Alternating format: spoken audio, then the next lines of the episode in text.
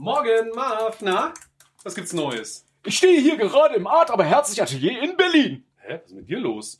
Mein Name ist Jorben Eckermann und ich spreche jetzt gleich live mit dem berühmtesten Cartoonisten der Welt. naja, also komm, so berühmt bin ich ja nun auch wieder. Ralf Rute. Oh. Doch bevor es losgeht, der Wetterbericht. Es regnet.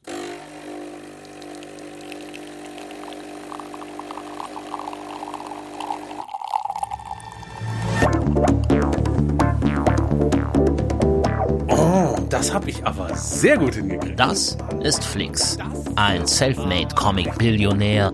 Bei dem sitzt einfach jeder Strich. Ah, scheiße, die ganze Tusche auf dem Bild ausgelaufen. Marvin, ein Lappen! Kauf dir selbst einen Lappen, ist meiner. Und das ist sein Kollege Marvin Clifford, selbsternannter Digital Hightech Comic Artist extraordinär. Nun, reagier doch mal jetzt. Ach, schön. Will der feine Herr Computer auch mal Arene zeichnen oder wie?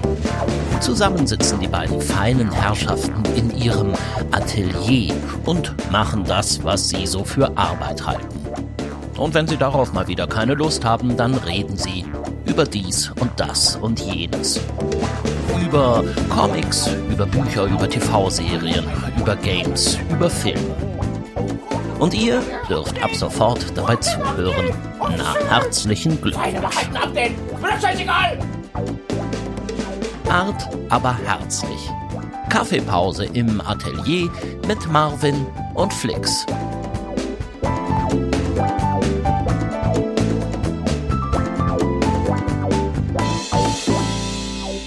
Ja, leck mich doch am Arsch. Wen haben wir heute zu Gast? Wir haben heute einen absoluten Superstar der Comic- und Cartoon-Szene zu Gast. Wir haben Leo Lausemaus, Leo Lausemaus. Entertainer, Chansonnier, die Super-Tütensuppe, den Großmeister des Comic-Humors, der Zeichner der Herzen, der Milliardär der Facebook-Likes und äh, Äh, Synchronspringer-Weltmeister. Superglatze Ralf Rute haben wir Da- heute da. Und ich da finde es ganz großartig, denn Ralf einiges schon lange, gelogen. lange, lange, lange, lange gewünscht, hier im Podcast zu haben. Hallo Ralle. Hallo, meine Freunde, ihr Süßen. Was habe ich euch vermisst? Was habe ich euch lange nicht gesehen? Wir haben uns wirklich lange nicht gesehen, oder? Wir haben uns wirklich, Wirklich lange nicht, gesehen, aus, lange ähm, aus privaten Gründen natürlich, also nicht wegen Corona. Da wollten wir ja wollten wir gar nicht drüber Wollten wir schön drumherum schiffen. Zwei Minuten noch, Ralf, bitte klammere dieses Thema aus. Der, der Podcast soll so zeitlos wie möglich bleiben. Und als erstes so, ich habe jetzt Corona in mir drinne. Und deswegen haben wir das lange nicht gesehen. Ich weiß nicht, was für ein Dialekt ich rede. Keine Ahnung. Oh Wir Gott. sind einfach absolute Jetzt schon, Podcast-Profis. jetzt schon der schlechteste. Podcast der Welt. Alles klar, ich komme noch mal rein. Hallo Ja. Ralle. Hallo, hallo, ihr Ähm, Süßen. Ralle, ernst gemeinte Frage. Ernst gemeinte Frage. Also eine ganz, ganz ernst gemeinte Frage. Wenn du eine Comicfigur wärst, welche wärst du? Oh Gott.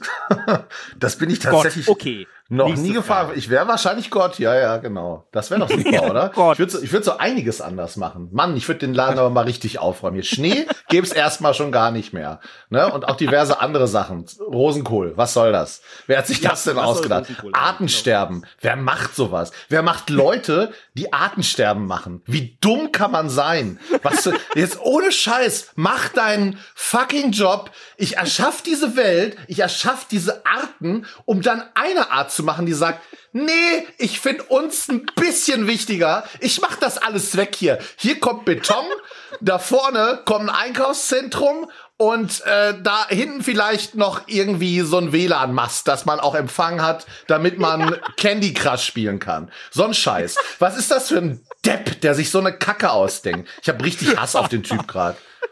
Ja, kann ich alles War nicht die Frage, ne? Ich wäre Gott, ich wäre Ähm. mein eigener, mein eigener Cartoon-Gott, der wäre ich.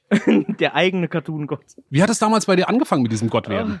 Ich bin eines Morgens aufgewacht, war erst ein Käfer.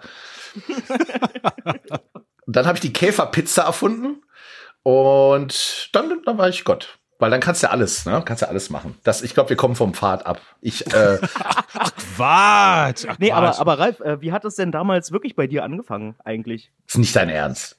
Ja, So, Ey, wir, doch. wir, wir wissen es ja ein bisschen, aber vielleicht weiß der Ah. eine oder andere, der uns zuhört, das Ja. nicht. Also deswegen mal wirklich, du warst ungefähr, wenn ich mich richtig erinnere, 14 und da hast du schon als Profi Comics geschrieben. Ja, also es Damals kommt- für das Sparkassenmagazin Mike. da waren äh, richtige und falsche Informationen drin. Ich, Also angefangen hat's natürlich genau Du warst wie bei- also auf jeden Fall, du warst Nummer 14. Ich war Mike, hab bei der ich war, Sparkasse ich war, gearbeitet. ich war tatsächlich mal Mike. Jetzt kommt's gleich. Aber ihr müsst aufhören, Sparkasse zu sagen, was war die Volksbank. Und wir müssen auch aufhören, Volksbank zu sagen, weil sonst müssen wir ja, wenn wir den Podcast teilen, ähm, genau. Es gibt noch andere Banken. Deutsche Bank. Bank. Äh, dann gibt's hier, wie heißt denn diese, der Superbank.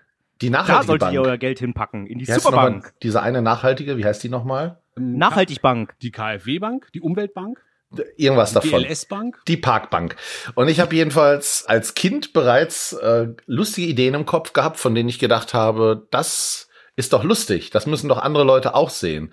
Aber ich wusste nicht, äh, was das Medium meiner Wahl sein sollte. Und ich sage ja heute immer gerne, wenn ich als Kind schon irgendwie so ein Smartphone gehabt hätte, mit dem man irgendwie Videos hätte machen können, ich glaube, ich hätte Sketche gedreht. Weil es halt so einfach möglich gewesen wäre. Aber zu meiner Kindheit hätte man ja mindestens eine Super 8 Kamera gebraucht oder ähnliches. Und dann hätte man immer noch nicht die Möglichkeit gehabt für Schnitt und Nachvertonung und ich weiß nicht was. Also habe ich, als ich Comics entdeckt habe, gedacht, oh, wie geil ist das denn? Du kannst ja wirklich auf Papier mit nur einem Blatt und einem Stift ganze Filme eigentlich erzählen. Weil, das werdet ihr eh nicht sehen, für uns sind ja Comics Filme im Kopf. Ja. Mhm. Und je nach äh, Transferleistung der Person, die das gerade sich anschaut, äh, was wir uns da ausgedacht haben, wird es ja, also es ist ja so, man muss ja so, so ein bisschen eigentlich äh, Comics lesen können. Ja. Es ja. gibt Leute, die können mit Comics gar nichts anfangen.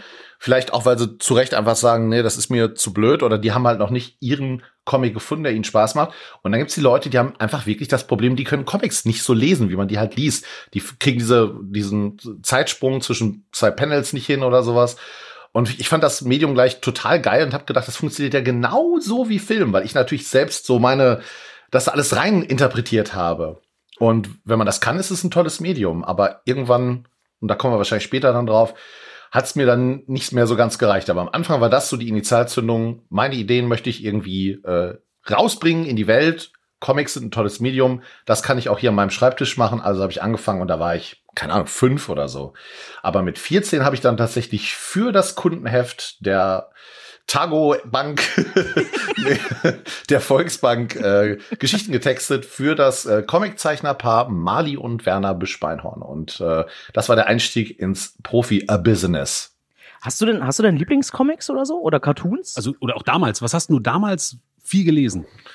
Das, was es halt gab bei uns in Leopoldshöhe auf dem Dorf, äh, jenseits von allem, was so großstadtmäßig, Comicladen, das gab's da ja nicht. Äh, ich habe allerdings als Zehnjähriger mit gespartem Taschengeld bin ich das erste Mal auf mit dem äh, Bus nach Bielefeld gefahren in einen Comicladen, von dem ich wusste, den es gab und habe damals 70 Mark ausgegeben. Das war viel Geld. What? Oh ja, für, das glaube ich. für Comics. Ja, damals kostete so ein Carlsen-Album was, 5, 5,90 oder so. Das heißt, ich habe schon einiges mir geholt und meine Eltern haben die Welt nicht verstanden, weil für die kostete halt ein Comic 1 Mark 20. Das war so ein Mickey Mouse. Das Mickey Mouse Heft im Supermarkt. genau. Und ich habe gedacht, was um alles in der Welt hat er denn da gemacht? Aber das war's so. Ich habe irgendwann gab es, äh, als ich ungefähr zehn war, gab es äh, neben den Klassikern Asterix, Lucky Luke und äh, Mickey Mouse und sowas, gab es diese ersten Semik-Alben am Kiosk. Kennst du die noch, Flixi? Du könntest dich eventuell noch erinnern. Nee, Semik-. Erzähl mal. Semik gehörte, oh, jetzt darf ich nichts Falsches sagen. Ich glaube auch zur Bonnier-Gruppe. Mag aber falsch liegen. Das war im Grunde eine, eine Presseversion der Comic-Alben, die sie gemacht haben für den Buchhandel. Und die haben sich gesagt, hm, hier so von Schlümpfe und Spirou und so gibt's ja doch einiges. Und wir bringen die immer nur so halt als Alben raus, hochpreisig für äh, Comic-Fans und den Buchhandel. Und die haben, glaube ich, so gesehen, dass E. mit diesen Asterix-Alben, die es ja überall gab, und Lucky Luke, dass sie da richtig Geld verdienen und haben sich gedacht, das probieren wir jetzt auch mal. Und dann haben die halt äh, bei dem Material, wo es möglich war, zum Beispiel einige Schlumpfalben, einige Spirou-Alben, alles, was im 44-Seiten-Bereich lag, was man in, in so ein schmales Album packen konnte, haben die aufbereitet mit einem neuen Cover und haben es für, was mag das damals gekostet haben, irgendwas um die fünf Euro, haben sie es an den Kiosk Mhm. gebracht. Und das, äh, fünf Mark, fünf Mark. Und das war, glaube ich, der, der äh, Preis, den damals auch diese Lucky Luke-Alben hatten. Und damit wollten die in den Pressebereich einsteigen. Und das habe ich entdeckt. Und das hat mich total umgehauen. Also völlig geflasht, weil das ja so weggeht von diesen Erzählstrukturen, die du in so einem lustigen Taschenbuch findest oder sowas. Also ich wusste, es gibt da wohl irgendwo so eine Comic-Szene jenseits von dieser amerikanischen. Und ich wusste auch, dass das meiste, was wir so an Disney-Sachen lesen, aus Italien kam. Aber trotzdem gab es da ja strenge Vorgaben und wie die gearbeitet haben, war ja nah so am amerikanischen Markt. Damit einmal entdeckte ich diese Sachen und dann fiel mir auch ein, ah, davon hast du schon mal was gesehen in alten Fix und Foxy Heften. Was ist denn das? Hab auch irgendwie erkannt, dass diese Stile zusammengehören, ohne zu verstehen, wie. Also, da- dass es eine Mhm. Ecole, Ecole Marcinelle gab oder sowas, das wusste ich nicht. Hab aber gesehen, okay, dieser Peyo, dieser Franquin, also da waren viele Sachen, von denen ich erkannt habe, dass es da irgendeine stilistische Verbindung und auch von der Erzählstruktur her eine Verbindung gab. Und äh, als es dann diese Semik-Alben gab von diesem Semik-Verlag, dachte ich, okay, äh, da muss ich mir noch mehr geben. Und hinten in den Semik-Alben war Werbung für die großen Verwandten von Carlsen, Mhm. für die viel großen Alben. Und dafür bin ich dann in eine, in eine Stadt gefahren, habe mir das alles geholt und habe das, dann war ich angefüttert. Da war das franco-belgische Tradition, war so mein Einstieg äh, in, in, ins, wirklich, ins wirkliche Comic-Lesen, wie ich es wie ich es heute äh, empfinde, dass ich das Was hat gerne dich mehr mache. fasziniert? Das Erzählen in den Geschichten oder die Zeichnung? Also der, der Slapstick, also der gezeichnete Slapstick oder eben die, die, die Pointe am Ende der Geschichte oder wohin das Abenteuer führt? Äh, Ich finde, das kann man gar nicht trennen. Also das ist ja eigentlich das, was man jetzt irgendwie Autorencomic nennen würde. Ne? Das äh, mit einmal, also zumindest bei vielen Leuten war das eben diese, diese, ähm, dass die wirklich sich das ausdachten und zeichneten, was es bei diesen amerikanischen oder von, von amerikanischen Serien abstammenden Serien nicht gab, ne? Hm. Weil da war es ja meist Teams, ne? Also das, es gab ja nicht ein lustiges Taschenbuch, was von, von einem, einem Künstler gemacht war oder sowas. So, und da gab es einmal diese Alben, diese, diese Abenteuercomics, die komplett von einer Person geschaffen waren oder von einem festen Team, die immer zusammenarbeiteten. Wo du wirklich merktest, die haben eine Vision, wohin soll die Serie gehen und also wenn du heute so Serien guckst auf Netflix, da ist das natürlich noch komplexer und die haben an einem ganz anderen Punkt angefangen, aber eigentlich haben die damals ja solche Sachen vorbereitet, dass Charaktere wieder auftauchen, Mhm. dass es eine Bedeutung hat, wenn in einem alten Band schon mal was passiert ist. Das gab's ja in einem Mickey Mouse Taschenbuch nicht oder so. Das war egal. Das stimmt, ja. Und das hat mich äh, fasziniert. Dass einfach Inhalt und Form so gut zusammenpassten. Dass das wirklich äh, anders war. Dass das nicht, dass da nicht in jedem Panel irgendwie. Es wurde weniger erklärt. Bei, bei, bei den lustigen Taschenbüchern war es so, dass ich oft das Gefühl hatte, die denken auch ein bisschen, du bist bescheuert. Ne? Dass Mhm. bei jedem, jedem, äh, jemand hätte ein Streichholz oder ein Feuerzeug und daneben steht Anzünd. Und so diese, diese, diese Soundwords wurde, oder Türenklapp. So, Ja. ich sehe, dass die Tür zugeht. Du musst mir das nicht, also entweder schreibst du daneben Wam oder so, oder, oder also ein Soundwort, wo ich denke, ja, so ungefähr klingt das. Aber erklär's mir doch bitte nicht. Das ist jetzt vielleicht für die Leute, die so, vielleicht ist das so eine Dr. Erika Fuchs-Tradition, ich weiß es nicht, dass sie das damals gedacht hat. Es ist ja auch irgendwie charmant. Aber ich hatte, ich fand es trotzdem ein bisschen trashig. Und das war halt bei diesen, diesen europäischen Comics gar nicht. Und das hat mich total begeistert, dass die ihr Publikum irgendwie ernst nahmen und dass das so, so sehr einheitlich wirkte. Es ist ein sehr homogenes äh, Produkt, was daraus kam. Das heißt also, deine, deine Lieblingscomics, hattest du da irgendwie eine Lieblingsgeschichte drin, die du immer gerne gelesen hast? Weil in dem Semich-Magazin, da gibt's einige Comics drin, ja? Die gab's da drin, oder? Nein, nein, das war kein Magazin. Semik war sowas wie äh, die die äh, Presseversion des Carlsen Verlags. Also das war Okay, äh, so viele- Softcover, günstiges Genau, es- Papier. Genau, es war jedes Mal Format, ein, sowas. ein abgeschlossenes Abenteuer und es gab ja auch bei Spirou gibt es äh, sagen wir mal, wenn wir jetzt nur die Reihe Franquin und so nehmen, gab es ja schon 30 Bände oder sowas. Mhm.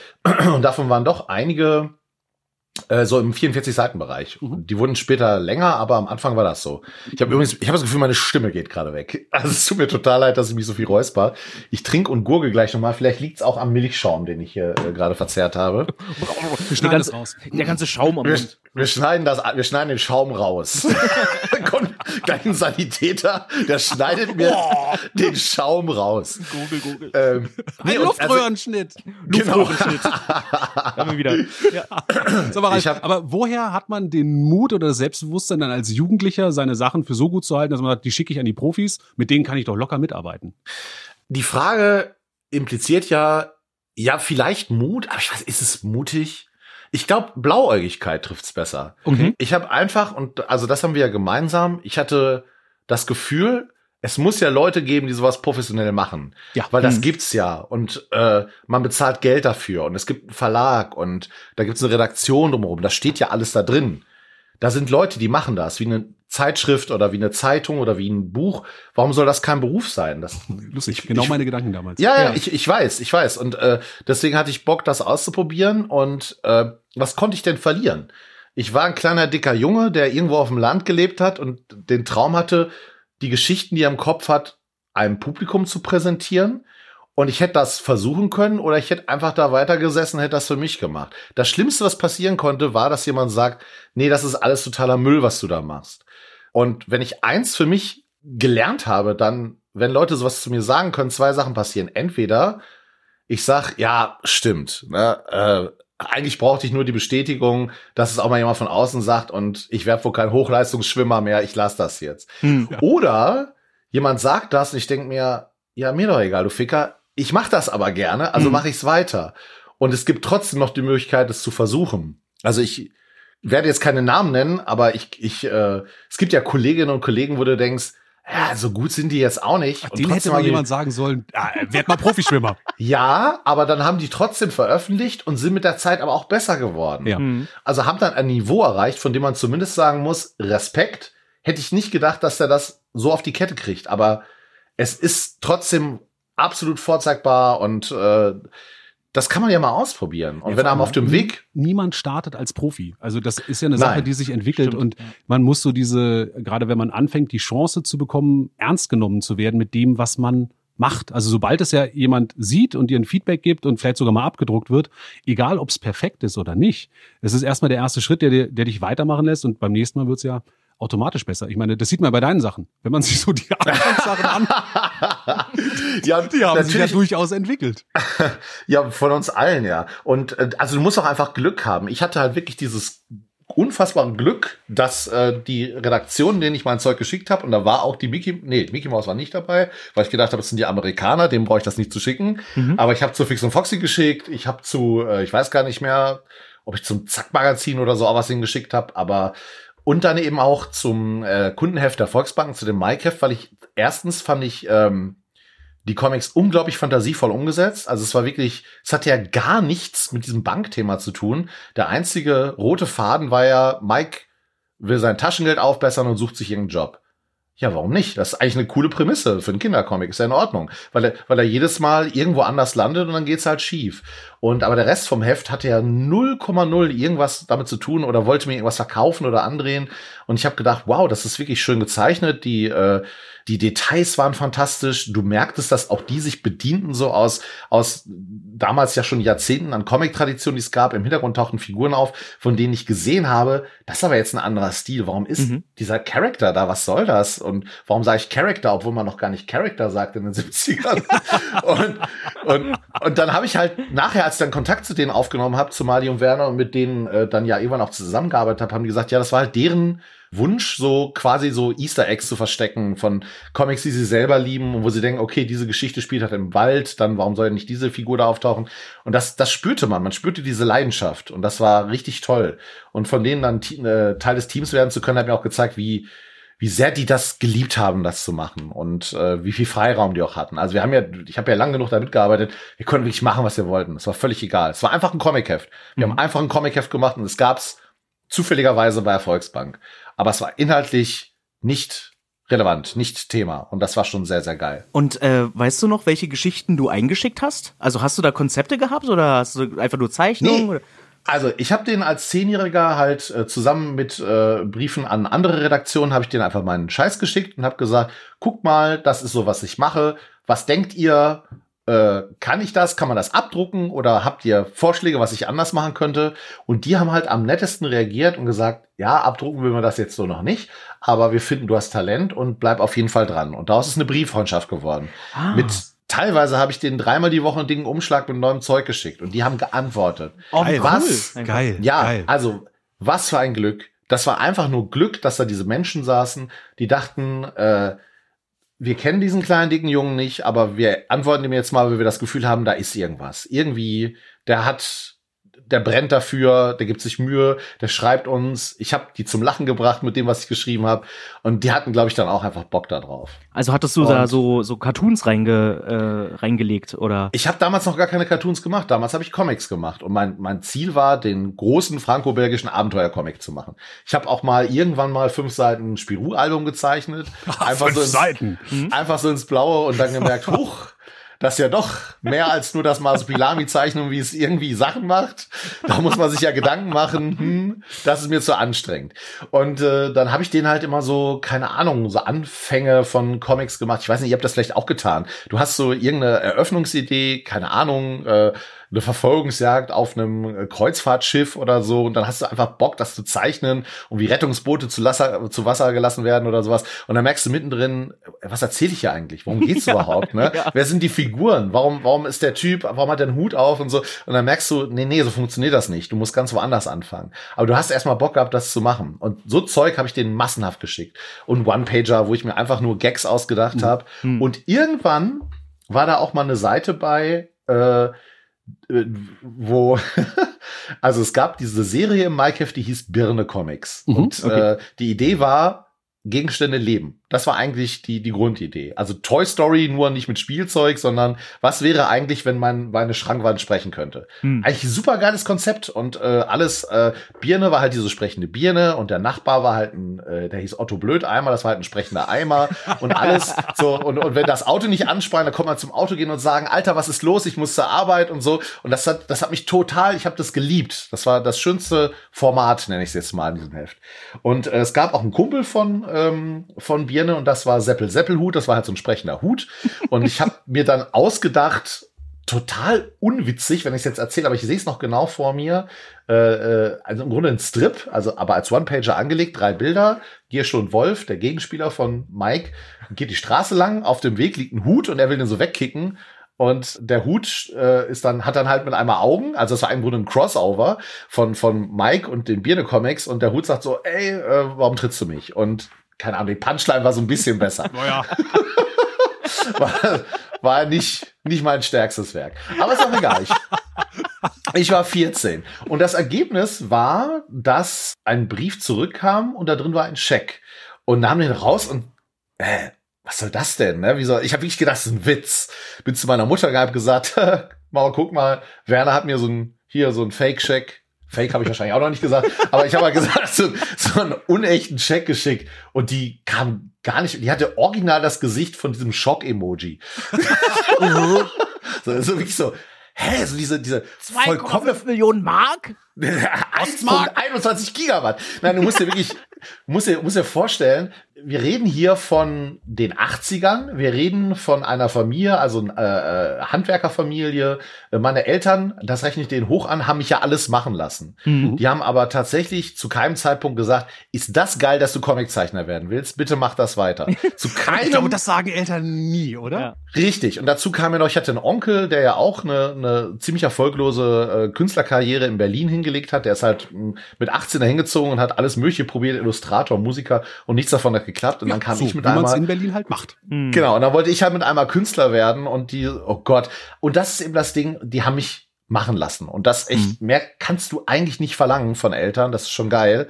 Und ähm, dann hielt die mit einmal einen Scheck in der Hand. Und ich glaube, dass ihr so dieses einerseits so, okay, der hat jetzt Geld verdient mit seiner Arbeit. Leute haben, ist er wirklich kann der das? Und gleichzeitig, ja, aber was ist mit, wir wollten doch, dass er Bankkaufmann wird. Und alles lief so mit einmal so durcheinander, glaube ich. Oh und dann, aber was ist mit Onkel Lothar in Berlin? Da hat es doch auch nicht funktioniert. Und es war, glaube ich, einfach wirklich äh, viel, was in jeder abging. Und erstmal willst du als Eltern natürlich dein Kind schützen. Aber sie, sie, sie hatte auch schon mal telefoniert mit denen und so und wusste, das sind nette Leute und konnte er jetzt nichts mehr, es war mit einmal schwierig, hat noch nicht mal die Schule zu Ende und verdiente Geld. Weil die haben dann, die haben wirklich dann einen Brief zugeschickt. Ich glaube, ich habe den auch noch irgendwo, ich muss den suchen. Vielen Dank äh, für deine neue Post. Wir haben sehr gelacht über den einen Comic, den würden wir gerne umsetzen. Hier ist dein Autorenhonorar. Wenn du noch mehr Ideen hast mit unseren Figuren, dann schick mal rüber.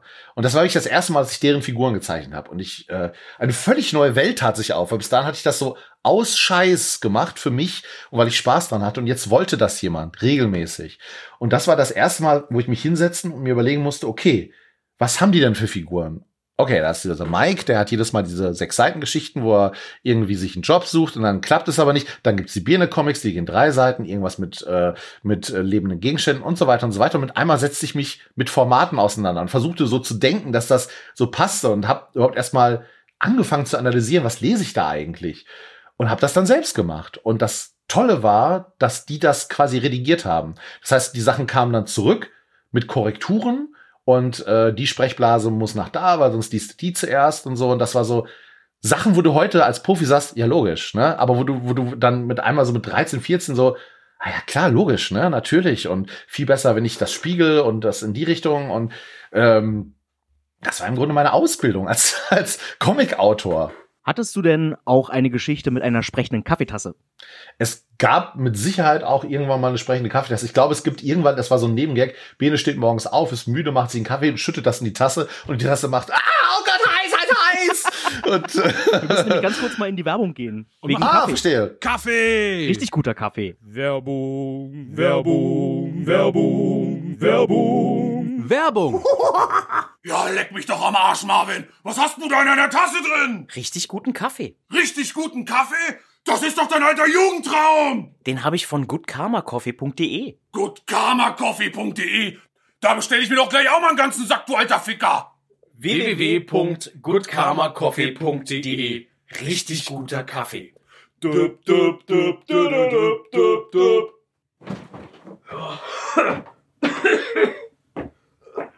Ja, jetzt. Ja, jetzt. Gut, dann, das passt mal auf jetzt. So, jetzt. So, Jetzt zeige ich euch mal was jetzt. Pass auf.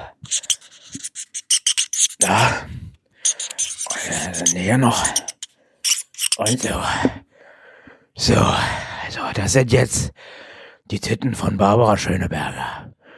Gemalt mit dem Stift vom Künstlershop.de. So, das muss ja jetzt wohl reichen für eine Werbung. Malutensilien für jedes Körperteil auf www.der-künstlershop.de. Werbung vorbei! Kannst du dir denn viele von diesen alten Arbeiten überhaupt noch ansehen oder ist dir das peinlich?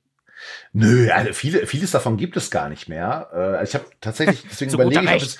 Es, es, es, Ein ich überlege, es diesen, Scheiterhaufen und es war schön warm.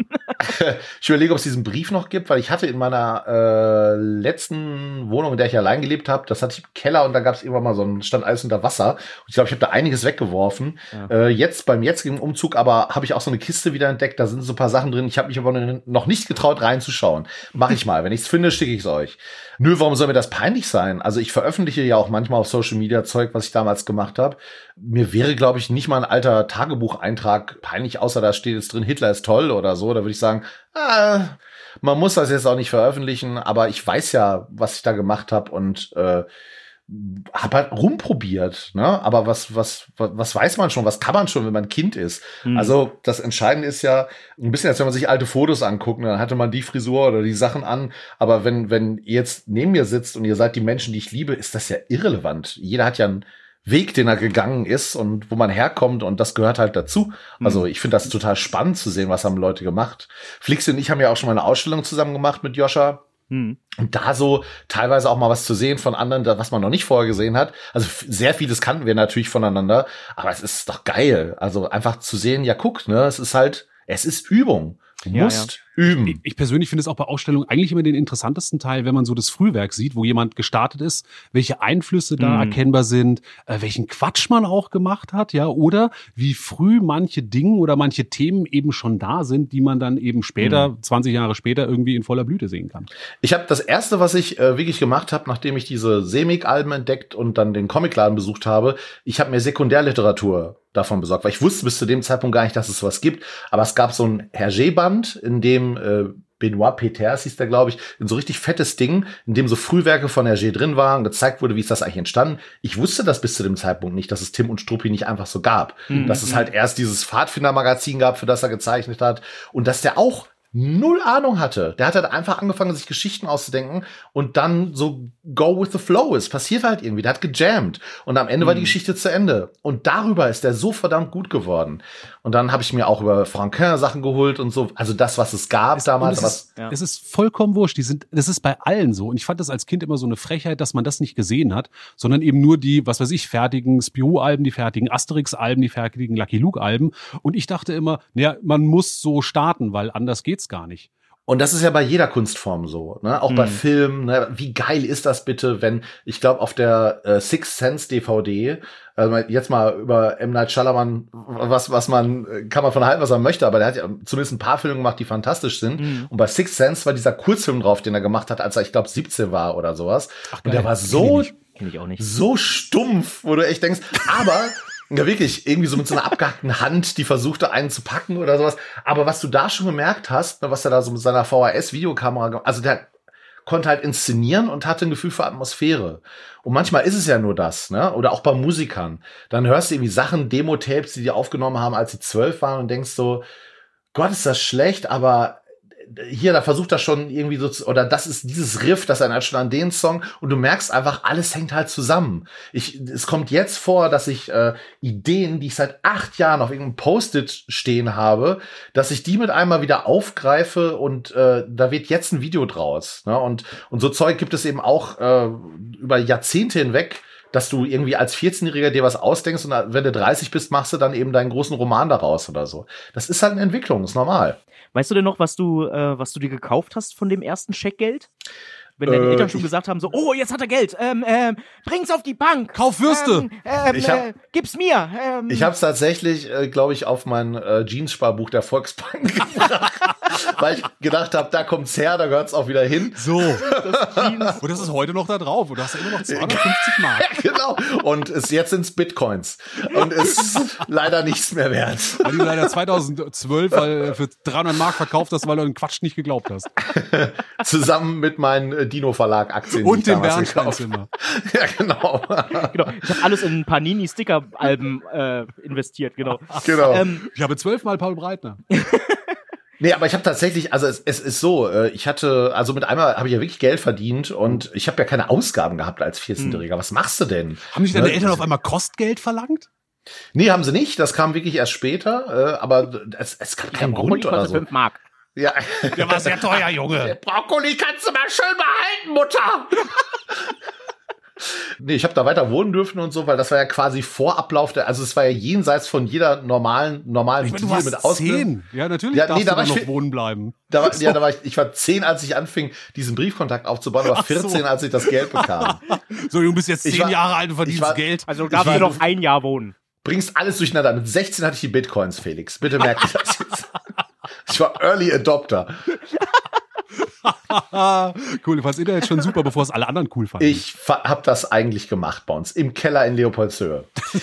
aber ja, so, das war aber, was ich davon gekauft habe, keine Ahnung. Ich glaube, ich habe gespart und dann habe ich mir irgendwann so die ersten Profi-Filzstifte gekauft, hier von Lumocolor oder sowas, um irgendwie Zeug auszuholen. Ich habe ja hinterher auch gezeichnet, tatsächlich fürs Mike-Heft. Also ich brauchte damit einmal einfach nur äh, Schreibmaschinenpapier, so hieß das, Druckerpapier damals noch, Kinder. Äh, einfach nur Schreibmaschinenpapier und Liebe äh. Filzstifte. Liebe Kinder. Das, das reichte dann nicht mehr und dann habe ich angefangen, mir Zeichenkarton zu holen und mit Tusche und Feder und so. Und das, e- ehrlich gesagt, war ja auch nicht ganz billig, ne? So Zeichenkarton. Es ist schweineteuer, so ein Zeug. Habt ihr sowas noch? Ihr macht ja alles digital, ne? Na, ich Nee, schon. nee, nee, ich schon. Ich nicht. Also äh, ich mache es nicht alles digital. Du machst alles Ich digital. mache alles digital, Marvin, Flix äh, nicht. Nö, ich habe noch, ich habe alles da. Ich habe nach wie vor viele Stifte, auch riesen Verschleiß. Also vor allem alle Stifte, die nicht mehr die Tip-Top-Spitze haben, die wandern ins Kinderzimmer und ich finde es ganz Ah, lustig, weil die cool. einfach dran gewöhnt sind, mit wirklich hochwertigen Faber-Castell-Stiften zu arbeiten. Die aber abgemalt Nein, sind. aber dann kriegen Also- die, dann hat meine Tochter in der Schule ihr Mäppchen bekommen, ja, und war voll enttäuscht, wie scheiße die Filzstifte und Buntstifte da drin malen. keine Comics. Ja. Oder wa- da mussten sie Wasserfarben machen. Sie hat, kann ich nicht auch mit Aquarellfarbe arbeiten? und ich so, und, ja sicher, kannst du mitnehmen. Und ihre Lehrerin hat gesagt, nein, darfst du nicht. Und sie hat aber die machen die besseren Farben und haben bessere, mehr Pigmente. Und ich so, gutes Kind, falscher Ort. ja, ich muss sagen, diese handwerklichen Skills haben unsere Kinder noch nicht drauf. Und was ich schon mal ganz klar sagen kann, Talent ist nicht einfach vererbbar. es ist, ist jetzt nicht so, dass, weil ich werde das auch oft gefragt, so, und malen deine Töchter? Und ich so, äh, ja, die malen, aber, Die malen. mal, Ja, aber malen malen scheiße. Ja. Die ja, ja. malen halt Nein, also ganz, ganz ehrlich, die versuchen ihr, ihr, ihr fehlendes Talent mit Stil zu entschuldigen und das funktioniert hinten und vorne nicht. Jetzt haben sie ihre blaue Phase, oh Gott. Womit arbeitest du denn heute? Äh, ja, also das ist immer noch die Technik wie seit 20 Jahren. Ich, äh, also wenn wir jetzt, also wenn wir von den Witzbildern reden, das ist immer noch ganz traditionell der Zeichenkarton äh, mit Tusche. Äh, gibt's inzwischen Hintergründe und so mache ich dann oft mit dem Marker einfach. Äh, aber das geht so schnell, dass ich habe das ja auch schon alles schon mal digital gemacht. Es ist einfach kein Zeitgewinn, kein ernstzunehmender. Wenn man jetzt den Scan mal abzieht, der was 20 Sekunden dauert und das dann auch schon alles. Und dann mache ich die Farbe ja am Rechner. Aber das mache ich immer noch so, weil ich auch mag, dass es Originale gibt. Ich versteigere die ja gerne und da gibt es vielleicht doch mal irgendwann eine Ausstellung. Und das ist einfach äh, total schön. Und äh, ja, Ja, das ist echt deswegen. mein Nachteil, ne? Dass ich keine Originale mehr habe. Mhm. Das ist Ich, einfach. das finde ich auch wirklich Ja. für mich das Hauptding, was gegen, gegen digitales Zeichnen spricht. Und ich habe irgendwann einfach keinen Bock mehr auf den Bildschirm zu gucken. Hm. Also ich mag diese Ruhe vom Papier. Zum Skizzieren habe ich irgendwie so digital Hm. entdeckt, ja, aber Tuschen super gerne auf Papier. Ja, also ich mache äh, alles, was wir für die Videos machen, äh, wäre eigentlich sinnvoll, das digital zu machen, weil Mhm. wir dann direkt die klareren Outlines haben und so. Da bin ich echt ein Fuscher. Also ihr würdet euch wundern, wie viel ich so rumfusche. Falk schlägt auch manchmal, also mein Animator schlägt auch manchmal die Hände über den Kopf zusammen und äh, Ralf, kannst du mir das nicht anders schicken und so. Aber er, wir wir kriegen es dann trotzdem immer hin und äh, das, wir sind ein eingespieltes Team und deswegen ist das egal. Aber es wäre für die für die Arbeitskette eigentlich sinnvoller, dass ich einfach das direkt digital arbeite. Und das wird auch kommen, spätestens wenn wenn das mit dem Film richtig losgeht, weil das dann einfach Unsinn ist. Oh, Und dann- jetzt machen wir ein paar Sprünge. Pass auf, wir müssen den Leuten erstmal erklären, du machst ja, du zeichnest. Früher hast du Comics gemacht, dann hast du Cartoons gemacht. Daneben hast du angefangen, Musik zu machen. Dann Videos, entweder zur Musik oder dann eben auch Animationsvideos. Live-Shows? Genau, und die Videos machst du eben nicht alleine, wie man denken könnte, weil Route draufsteht, sondern du hast einen festen Animator. Genau. Das ist Falk Hühne. aus Leipzig. Der den aus Leip- gemacht hat. Der hat Der- den Ulkbär Der hat den gemacht. Ulkbär gemacht. Der lieben, den lieben wir sehr. Also alle, die den Ulkbär nicht kennen, gucken sich den Ich mal liebe an. den Und was macht er jetzt, wenn es jetzt kein Flash Ich liebe den Ulkbär auch sehr und sag ihm auch immer wieder, Falki, weil wir, es gibt immer mal einen Tag, wo wir nichts machen können, weil äh, trotzdem er ja für mich animiert ist, alles, was man sieht in Videos, ist ja von mir gezeichnet und gestoryboardet und so. Und manchmal gibt es einfach Tage, gerade jetzt, ne, äh, wenn, wenn ich mal äh, mit den Kindern einfach viel zu tun habe, wo ich äh, klar sagen muss, ich kann das jetzt nicht vorbereiten, mach heute frei. Ja. Und dann habe ich auch schon oft genug mal zu ihm gesagt, äh, also ich habe auch nichts dagegen, wenn du einen neuen Ulkbär machst oder so, aber er möchte es gar nicht mehr. Ah, okay. Er hat wirklich abgeschlossen damit, ne, das ist einfach für ihn durch das Thema und er, er liebt wirklich, was wir machen und das freut mich natürlich sehr, weil es einfach super viel Spaß macht. Man muss dazu sagen, du bist nämlich eben auch nicht nur äh, äh, Cartoonist und Humorist, sondern auch noch Arbeitgeber. Also Falk ist dein festangestellter Animator. Ja, und jetzt schon, warte mal, lass mich mal überlegen, es müsste das zweieinhalbte Jahr sein oder sowas. Es gab dann irgendwann so dieses äh, klassische Gespräch mit der Steuerberaterin, die gesagt hat so, äh, Ute, was machen Sie da eigentlich? Sie geben dem Herrn Hühne ja doch irgendwie relativ häufig Geld und so und kann man das nicht irgendwie Lassen in Sie das. geordnete Bahnen und sowas? Und dann habe ich Falk einfach mal gefragt, ich habe gesagt, hast du Bock? Ne? Hast du Bock, dass du bei mir angestellt bist? Und das war gerade noch so, äh, da ging das wann ging das los? So vor vier Jahren ungefähr, wo ich, wo ich sagen würde, oder fünf Jahren, wo du merktest, äh, ja, vielleicht fünf, fünf Jahre würde ich sagen, fünf, sechs Jahre, äh, dass das mit den Live-Shows, äh, das war so ein, es gab so einen Tipping Point, diesen berühmten, ne, Mhm. wo du merktest so, jetzt passiert was, jetzt, es wird voller, da kommen wir nicht mehr mit hin, hier habe ich vor zwei Jahren gespielt, da, das ist längst zu klein, wir müssen andere äh, Venues äh, mieten und sowas und äh, die Videos waren ja immer, immer, immer schon fester Bestandteil der Show. Und dann habe ich einfach mehr neue Videos für die Show gemacht und gesagt, allein deswegen lohnt es sich schon, Falk anzustellen, weil damit hatten wir, also allein die Videos für die Show zu produzieren, dauert immer so vier Monate. So, und die sind safe. Und dann mache ich irgendwie noch äh, zu Weihnachten irgendwas und dann mache ich noch eine neue Folge Flossen, dann mache ich noch irgendwas. Und dann ist das Jahr, also einfach, weil er da sitzt und morgens seinen Rechner anmacht und sagt, Ralf, ich bin da, gib mir was zu tun, mache ich auch neue Videos. Also ich hätte sonst bestimmt schon mal gesagt, äh, ich lasse jetzt mal zwei Monate sein, weil ich einfach gerade eigentlich die Zeit nicht habe oder und dann kriegen wir es doch mal irgendwie hin und dann bin ich super oft sehr, sehr glücklich, wenn ich sage, ja verdammt, ne, das ist eine Fünf-Minuten-Folge geworden. Äh, Ich gucke die unheimlich gerne an und die hätte ich niemals gemacht, wenn du nicht fest bei mir angestellt wärst. das klingt ja so, als ob äh, Falk dich dazu motivieren würde zu arbeiten. Was motiviert dich denn insgesamt? Woher holst du Motivation? Ähm, das habe ich mich noch nie gefragt. Also reden wir jetzt von der Arbeit oder reden wir überhaupt morgens aufzustehen? Nee, Also nicht vom Leben, also, äh, sondern wirklich zu, zu Wie arbeiten. Ich meine, motivierst du dich zum Leben? Gunnar, warum, warum atmest du?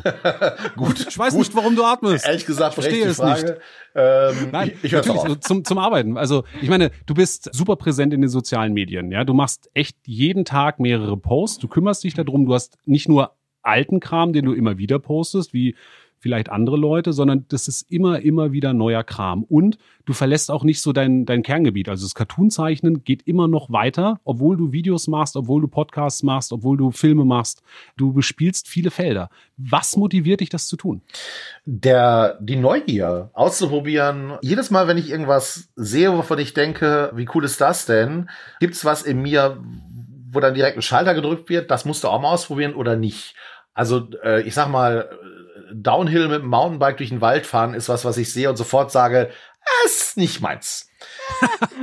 es ist sofort, es ist augenblicklich Wer braucht Schneidezähne? augenblicklich, augenblicklich etwas für mich, wo ich denke, das brauche ich nicht. Und dann sehe ich irgendwas anderes. Also zum Beispiel, äh, als YouTube aufkam 2006, habe ich das gesehen, habe gedacht, wie geil, du kannst einfach über so eine Plattform Videos veröffentlichen und dann sieht das Hm. potenziell die ganze Welt. Hm. Du brauchst ja Fernsehen gar nicht mehr. Also es gibt so bestimmte Sachen, diese oder oder jetzt äh, es wird ja dieses Jahr, ich spoilere es jetzt mal bei euch, äh, weil nach außen habe ich es noch gar nicht so groß kommuniziert, aber es wird so eine Toni-Figur geben, falls ihr das kennt, die Toni-Box, äh, wo du so Ja, ein wer Kinder hat, kennt Tonis. Genau, und äh, äh, ich habe das gesehen, habe gedacht, wie geil ist das denn? Du sammelst diese Figuren, da ist das Hörspiel drauf. Es war das erste Mal, dass so der der der Sammelnerd in mir, der so Kassetten gesammelt hat und so gedacht hat, das kommt ja ansatzweise in die Richtung. Und du hast noch eine Figur, mit der du spielen kannst. Und ich fand das ganze System sofort geil. Ich habe gedacht, ich will das auch. Und jetzt kommt halt diese Toni-Figur.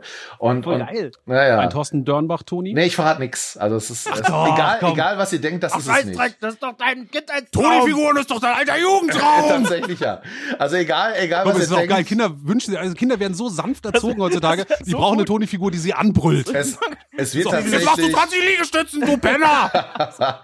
es wird tatsächlich jetzt die äh, das erste äh, reine Kinder Kinderprodukt, was ich jemals gemacht habe, weil mein Publikum war ja immer schon irgendwie erwachsen und das, das, also ich sehe das bei den Live-Shows, da sind viele Kinder bei, weil die mir äh, auf YouTube folgen und die sind dann auch schon mal acht oder so. Aber das hier ist jetzt ja, also jetzt habe ich was gemacht, ein Hörspiel für, ich sag mal so vier vier bis acht würde ich jetzt mal Mit der. HNO-WG hast du das Nein, nein, nein, nein, du kommst nicht Du verrätst es, du verrätst es nicht? Ich verrate es Also nicht du- und du kommst aber auch nicht drauf. Du hast es du, du, also du sagst uns auch nicht, dass es mit Biber und Baum zu tun hat. Es ist auch nicht Biber und Baum, aber ich, da, Das hat was mit der sprechenden Birne zu tun. ich darf es. Die sprechende Birne ist es. Du bist, bist da Back to the roots auf einer ganz heißen Mike Spur. Tony gemacht. Also ich habe einfach, ich habe äh, den Semik Verlag gekauft und deren Leben nacherzählt als Hörbuch.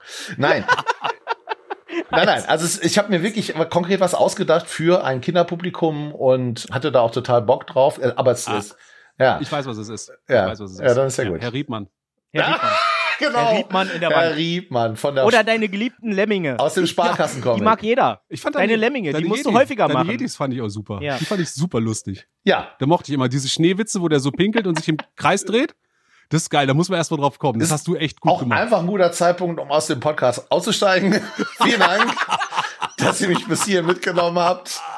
Äh, Haug, Haug und. Bauer, meine Damen und Herren, danke für dieses Gespräch. Nee, ganz im Ernst, wirst du oft im Netz verwechselt? nein, also ich, also oft nein. Ich bekomme bestimmt einmal im Monat eine E-Mail, die für Joscha ist. Mhm. Dann bekomme ich alle zwei, doch peinlich genug. von seiner. Mutter. dann bekomme ich, dann, ja genau, dann bekomme ich alle zwei Monate eine E-Mail, die für Olli Hilbring ist. Und, und dann, das war's eigentlich. Also das, ich finde, das ist äh, überschaubar. Aber umgekehrt Das passiert okay. das auch. Ich habe jetzt vor, vor einer Woche habe ich eine E-Mail bekommen von jemandem, der meine Gott-Cartoons gelobt hat und dann ausschließlich Gott-Cartoons aufzählte, die nicht von mir waren. aber, aber einen Gott-Cartoon angehängt hat und äh, was für eine wunderbare Klammer, wo er mich doch gefragt hat, welcher Charakter ich sein möchte. Vielleicht ist das ja doch der Schluss unseres Podcasts. Aber jedenfalls, und dann hat er einen Cartoon angehängt, um den es ihm ging, der war dann aber von mir. Das heißt also, irgendwie ist er äh, mittendrin vom Weg abgekommen, wusste aber grundsätzlich schon, wem er da schreibt. Also, Ich nehme das, ich, ich sage ja immer, ne, ich habe bestimmt auch schon mal einen Song einer falschen Band zugeordnet. Es ist okay. Das passiert eben einfach. Und äh, das finde ich alles überhaupt nicht verwerflich und das, das darf ruhig schon mal passieren. Das sind einfach Leute, die mögen unseren Kram und haben aber trotzdem einen Witz mal falsch zugeordnet. Es ist nicht schlimm. Das passiert. Wie ist das, wie ist das eigentlich, wenn man so viele, äh, so viele Fans hat, die dir auch auf den sozialen Netzwerken und so folgen? Die geben doch dann bestimmt auch mal so ganz, ganz nützliche Tipps und wie du deine Geschichten machen sollst und so. Hörst du darauf?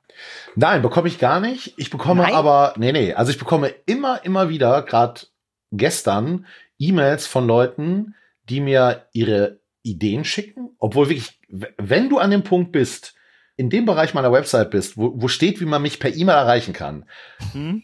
dann musst du, wenn du nicht total blind bist, folgenden Satz gelesen haben. Ich übernehme grundsätzlich keine Auftragsarbeiten und setze ausschließlich eigene Ideen um. Das steht da.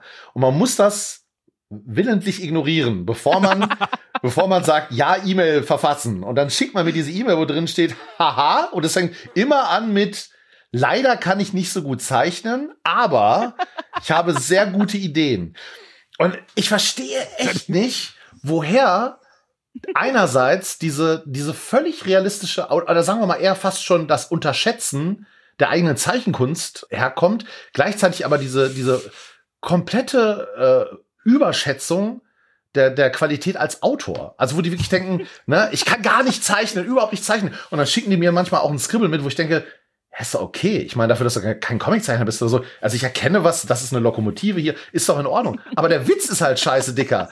Und dann, und dann verstehe ich das nicht, wie man, wie man so wirklich so, wo kommt diese Hybris her zu sagen, ich habe mir mega Gag ausgedacht, aber zeichnen kann ich nicht. Das, Also, wie Leute immer sagen, ah, ich kann nicht gut Mathe, aber Heimwerkern, das kann ich gut.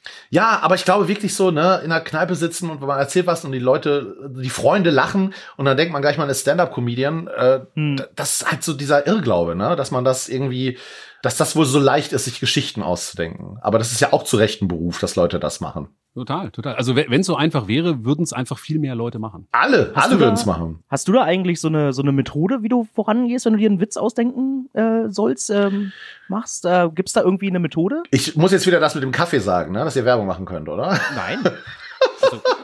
Weil es Nein, aber ta tatsächlich nein. stimmt es. Also ich habe ich hab wirklich, also normalerweise, jetzt gerade habe ich ein bisschen wenig Zeit, aber normalerweise mache ich es so, dass ich mich irgendwo hinsetze und für eine Stunde zurückziehe oder anderthalb und leg mir wirklich einfach einen Stapel Blätter hin und denke mir Witze aus. Mhm. So mache ich das tatsächlich.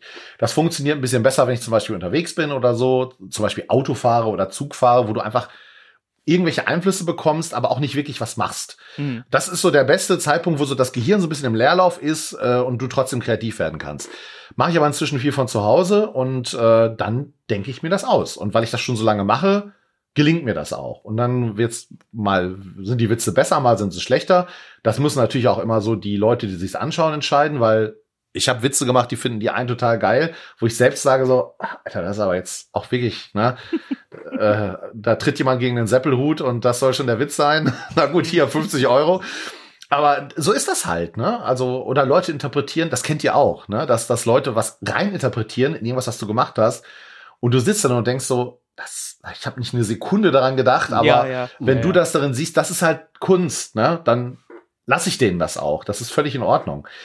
Aber so denke ich mir das aus. Momentan habe ich, also ich habe immer noch einen riesigen Stapel Scribbles, die ich nicht umgesetzt habe, von denen ich denke, ah, ist auch wirklich, da wird auch nichts mehr draus. Aber ich habe die noch und manchmal gucke ich die durch und dann merke ich, ja, du Idiot, du musst ja einfach nur den Satz, der, der muss zuerst und das muss zuletzt sagen und äh, aus de, dem Typ machst du einen Waschbären und dann ist es witzig und das funktioniert tatsächlich ganz, ganz oft, dass du es ist wirklich so. Also es ist man, manchmal, oder ich übertrag's in die Baumwelt oder so, mit einmal funktioniert der Witz. Also es ist so, ich mache das schon so lange, dass ich ganz oft weiß, da ist ein, irgendwo ist da ein Gag, aber ich hab's noch nicht. Und weil ich den Fehler gemacht habe, da Menschen zu zeichnen oder so, funktioniert's nicht. Oder weil es halt im Mittelalter spielt statt im Weltall oder irgendwas und mit einmal wird's witzig. Und das ist es oft so, dass dieser Blick von außen hilft und das ist dann so die Starthilfe, dass ich da, ich habe da so ein Packen mit, im Grunde als wenn dir jemand Stichworte zuruft und du musst dir mit einmal Witze dazu ausdenken. Und das funktioniert auch sehr gut. Auf jeden veröffentlichten Witz kommt wie viel Witze, die nicht veröffentlicht werden. Nee, keine Ahnung, Flixi. Kannst du nicht? Das kann man null Keine in so Ahnung, ein, Flix, keine Ahnung. kann man echt nicht in so ein Raster Flix, packen. echt, So weit kann ich Keine nicht zählen. Ahnung, Das sind Also was ich dir sagen kann, was ich dir sagen kann, aber ich mache es meist so, dass ich mir äh, fünf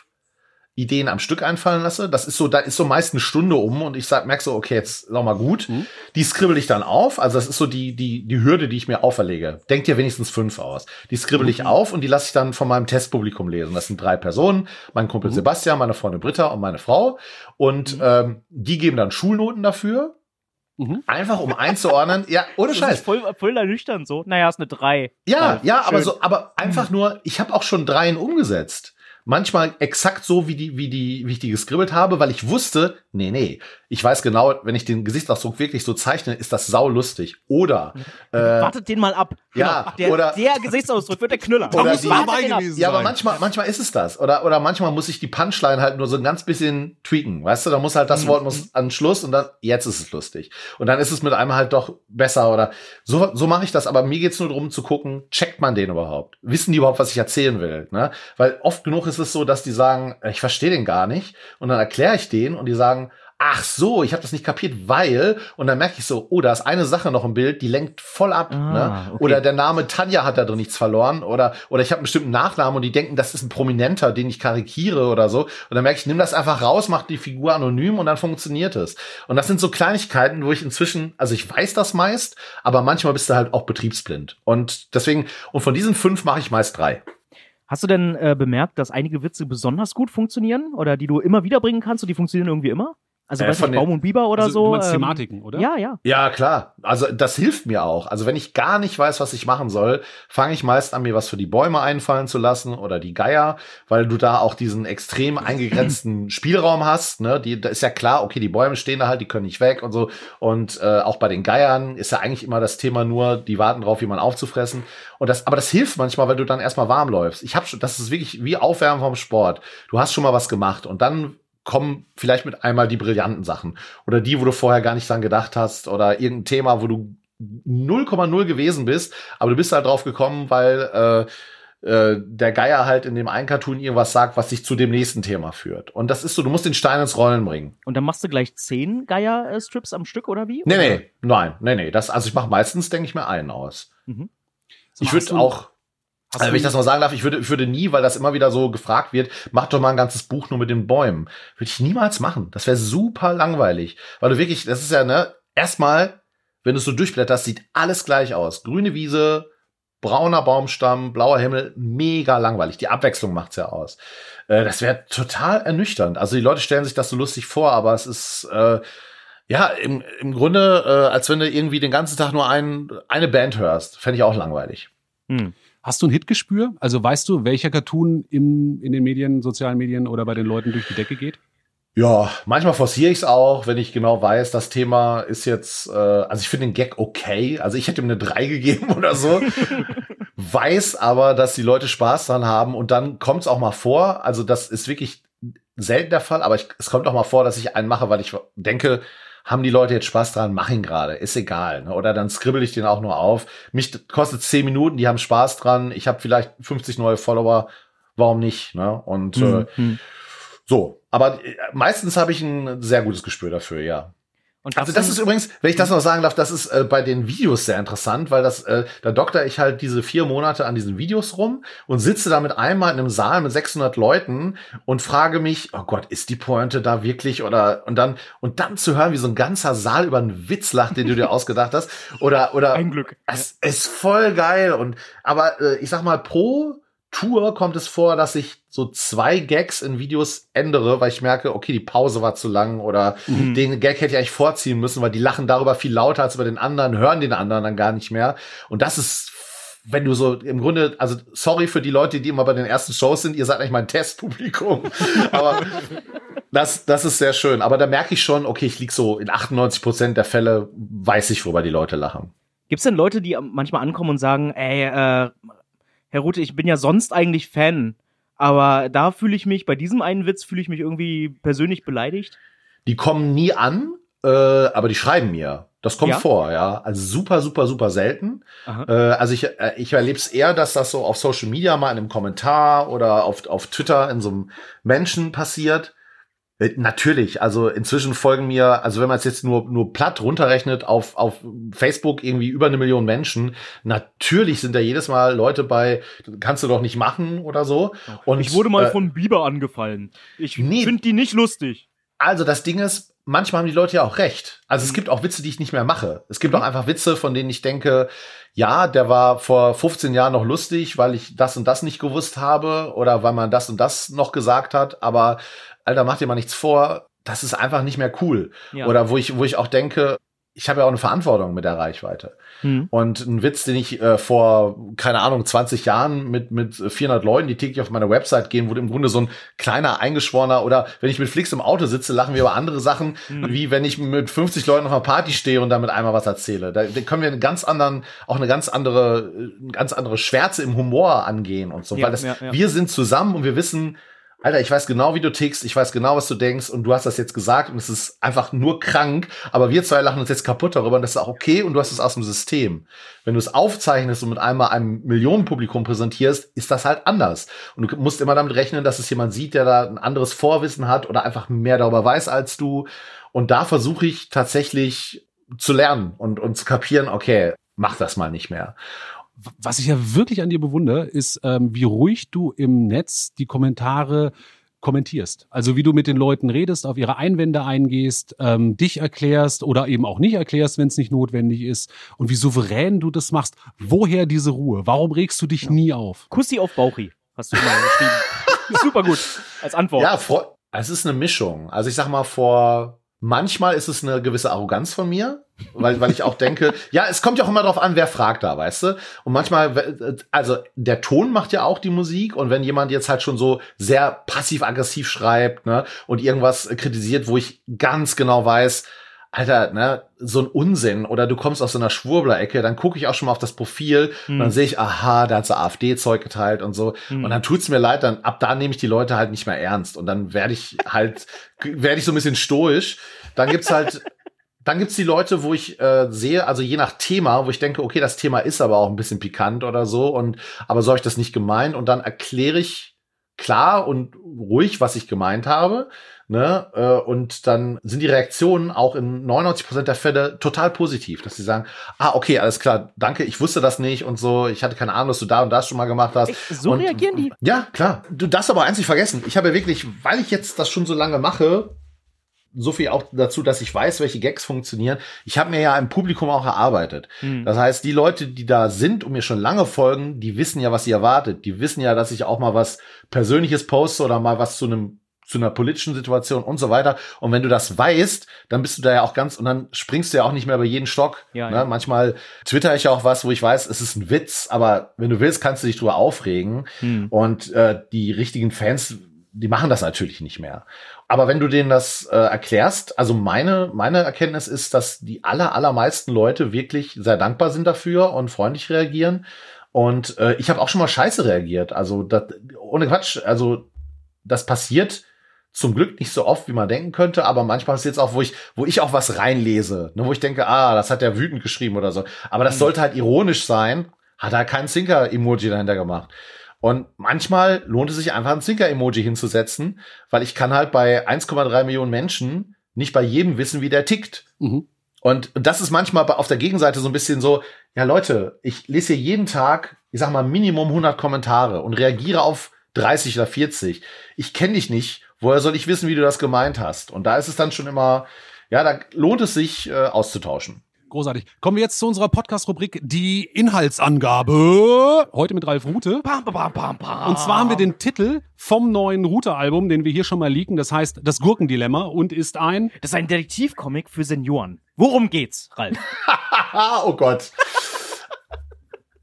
Also, Werner Marquardt ist Rentner und sitzt, sitzt frisch geimpft, frisch geimpft in seinem Seniorenheim und äh, hat mega Jeeper auf Gurken. Es ist nachts um zwei und er schleicht sich über den Flur des Seniorenheims. Leider, leider, leider ist ähm, äh, die äh, Kantine abgeschlossen und er hat auch so einen Heißhunger auf Gurken, aber er spürt, dass unter der Tür ein kalter Luftzug durchkommt. Und da merkt er, oh, auf der Rückseite scheint das Fenster aufgebrochen zu sein.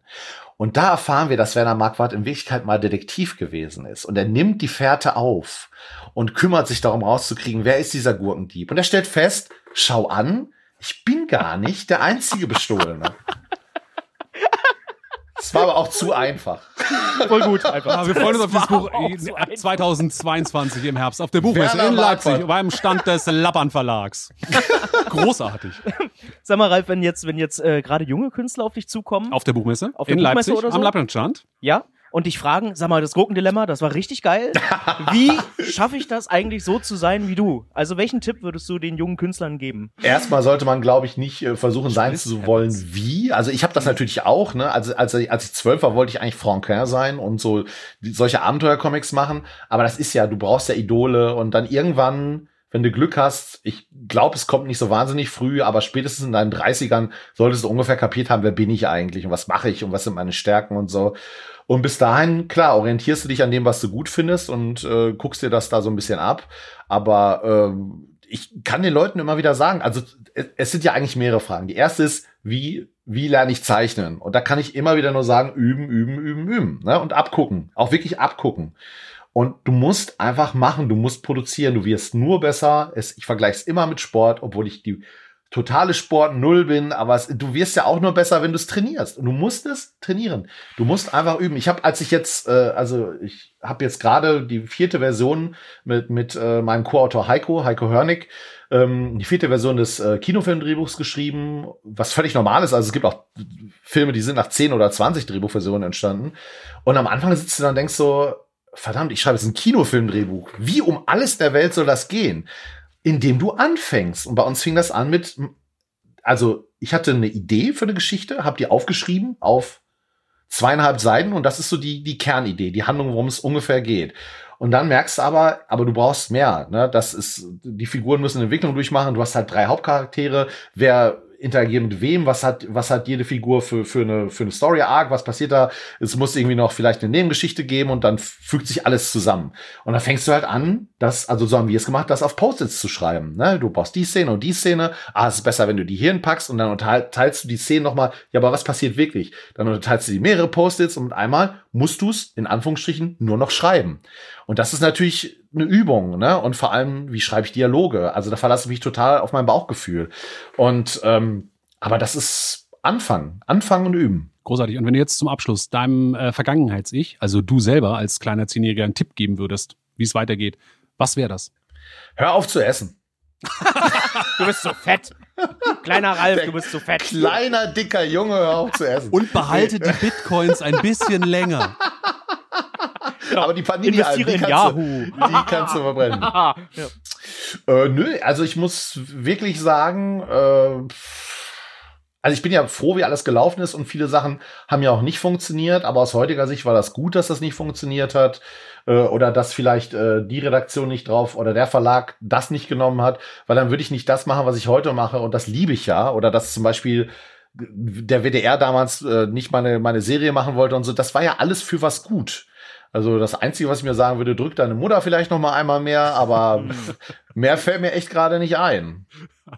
War schon okay, ja. Deine Mutter. Finde ich sehr schön. Ralf, vielen, vielen Dank, dass du uns hier im Atelier besucht hast und dass wir zusammen ähm, Eine ganz lange Kaffeepause machen eine durften. sehr lange Kaffeepause, eine Ja. super lange Ihr- Kaffeepause. Ihr riecht unglaublich gut, deswegen komme ich so gerne. Ah. Ja, du nicht.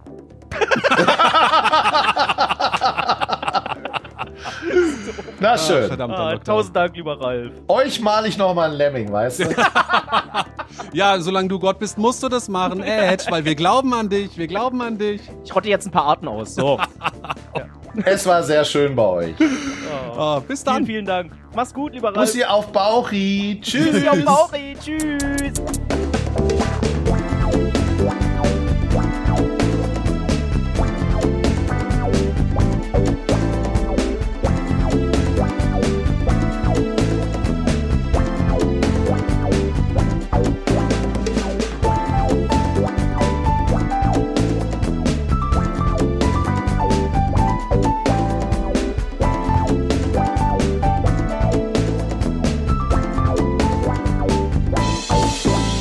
Bussi auf Bauchi auch von mir. Ich bin Christian Möller, der Produzent von Marvin und Flix. Das war's mal wieder mit einer neuen Episode aus dem Atelier in Berlin.